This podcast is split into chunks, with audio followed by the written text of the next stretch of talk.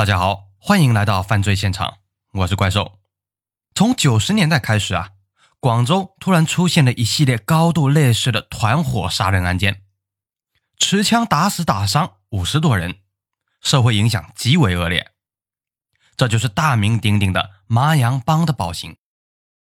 这支湖南人组成的犯罪团伙，曾经号称广州第一大帮，犯下了惊人的罪行。他们的帮主。更是一个穷凶极恶、以意大利教父自居的一个家伙。众所周知啊，改革开放以后的广州社会治安一直不太好。一九九四年四月，广州市华南路一个工地上发生了械斗，死伤多人，警察立即赶到现场。工地上已经横七竖八的躺倒了七八个人，个个头破血流。警察赶快将这些伤者送到医院。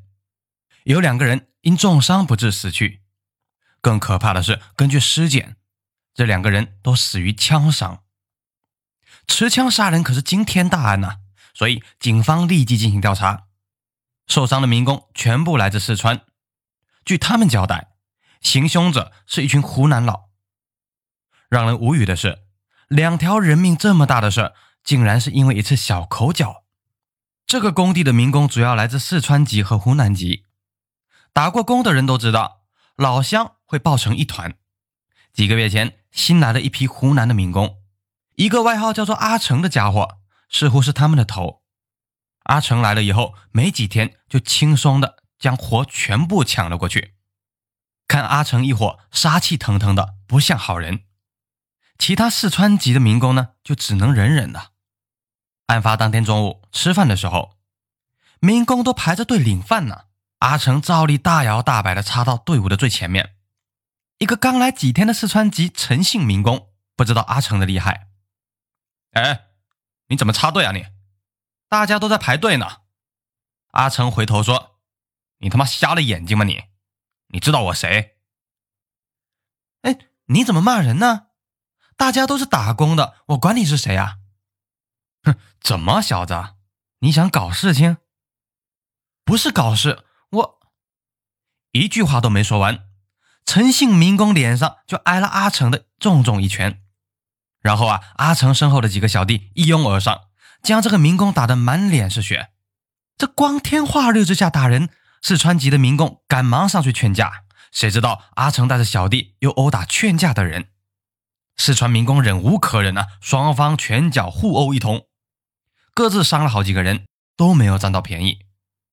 短短几个小时之后，阿成突然带着十几个人，拿着砍刀、匕首等凶器，冲入四川籍民工的工棚，见人就砍呐。四川籍不示弱，拿着木棍什么的就开始对打。这时，领头的阿成突然掏出一把土制的左轮火药枪，砰的一声，将面前的一名民工打倒了。其他民工见有枪啊，吓得丢下木棍、钢管，急忙逃走。阿成又追了上去，将他们砍倒了七八个。包括那个陈姓的民工，随后阿成亲手将倒在地上的陈姓民工开枪打死，持枪搞出了两条人命。阿成一伙却并不慌张，大摇大摆的走了。明知道是阿成一伙人干的，警方却很难抓住他们，怎么回事呢？当时的中国民工市场异常的混乱，没有什么规章制度可言。这群人来工地的时候，根本就没有出示身份证。工头不知道他们的真实姓名，警方抱怨工头，他却说：“哎，我找人来干活，你给我把活干好就行，还看什么身份证啊？”还说的还挺有道理。湖南民工只知道这伙人有七八个，是湖南西部来的。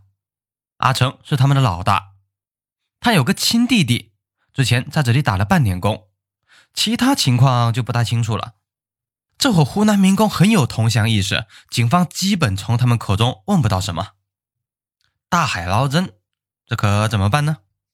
警方无奈，只能在广州大小工地进行走访，看看能有没有什么新线索。让他们万万没有想到的是，在走访期间，竟然又出事了。大约半个月以后，广州珠海区某工厂办公楼突然遭遇抢劫。两个男会计去银行提取了二十七万人民币的现钞，准备带回公司去付给客户。他们刚走到公司门口，突然就遭遇袭击。只见一伙人手持土枪和砍刀冲上来，大喊“抢劫”。两个会计提起箱子就跑。见他们逃跑，为首的一个家伙使用左轮火药枪连开几枪，将他们都打倒了。旁边的两个同伙从血泊中抢过手提箱，三个人跑下楼，跳上了一辆车，马上就逃走了。两名伤者，一人当场死亡，另外一个人因失血过多，还没到医院也死了。这又是两条人命啊！警方根据枪弹分析和群众形容歹徒的相貌，认为开枪的那个又是阿成。哎，看来啊，这伙人杀死民工以后就没有再打工了，转而以犯罪为生。警方认为啊，阿成他们组成了职业的犯罪团伙，在江湖上流窜。这样一个身背命案的持枪团队，对于社会肯定是一个巨大的威胁，必须尽快破案。就在警方四处走访。又发生了一起大案，这一起接一起。大概半年以后，也就是十月，东莞市出现了惊天大案。在疏通一条小河时，河道清洁工意外的发现了一个散发着恶臭的旅行包。打开袋子，清洁工发现里面竟然放着一条切成几段的人腿。经过打捞，警方一共找到了七个旅行袋，共六十多块碎尸。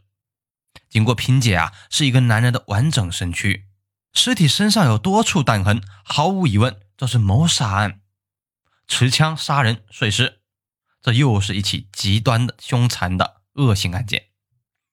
根据枪弹痕迹检测，可以确定死者又是被上回那个阿成那把手枪给打死的。反正，所以呢，广州警方让四川民工辨认尸体，哎，发现这个死者是阿成的同伙呀。警方认为。阿成可能是分赃不均或者灭口，将同伙给杀掉了，连续搞出了五条人命啊！又是涉枪案件，自然是惊天大案呐！警方拿着受害者的照片，在东莞连续走访。几天后，一个住在长安镇的老太太反映，这个受害者就住在她的楼上。广州警方立即出动，冲入这间出租屋内。遗憾的是，这里早已人去楼空。比较可怕的是。地上还有斑斑的血迹，厨房还有客厅有很多人体碎片，厕所的抽水马桶有浓重的血腥味儿，检查下水道也有大量的血迹，看来这伙歹徒就是在这里进行分尸和放血。到目前为止，警方仍然没有什么线索，可短短三个月以后，新的案件又发生了。一九九五年一月。广州天河区一个工地遭遇歹徒持枪抢劫，一伙歹徒持枪冲进工地的财务室，将正在报警的保安一枪打死，威逼另一个保安交出保险柜钥匙以后，歹徒也把他打死了。这伙人共抢走人民币四十万元，这在当年可是一笔巨款呢。根据现场其他受害者的回忆，为首的歹徒就是阿成。目前为止，阿成同伙已经连杀了七人。更可怕的是，这次情况又不同。阿成他们七个人不再只有一支土枪，而是人手一支。看来他们有搞到武器的渠道，已经武装起来了。这伙人心狠手辣，又有了不亚于警方的武器，更难对付了。更惨的是，警方至今都没有搞清楚他们的真实身份。在抢劫现场，警方意外发现一名叫做欧阳吕巴的暂住证。欧阳吕巴是谁？不知道，广州市没有这个人的资料。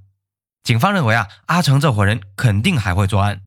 果然呢，半年后的一九九五年七月，广州幺八三专线大巴遭遇抢劫，八个歹徒持枪冲上大巴，大喊大喊打劫，谁动手打死谁。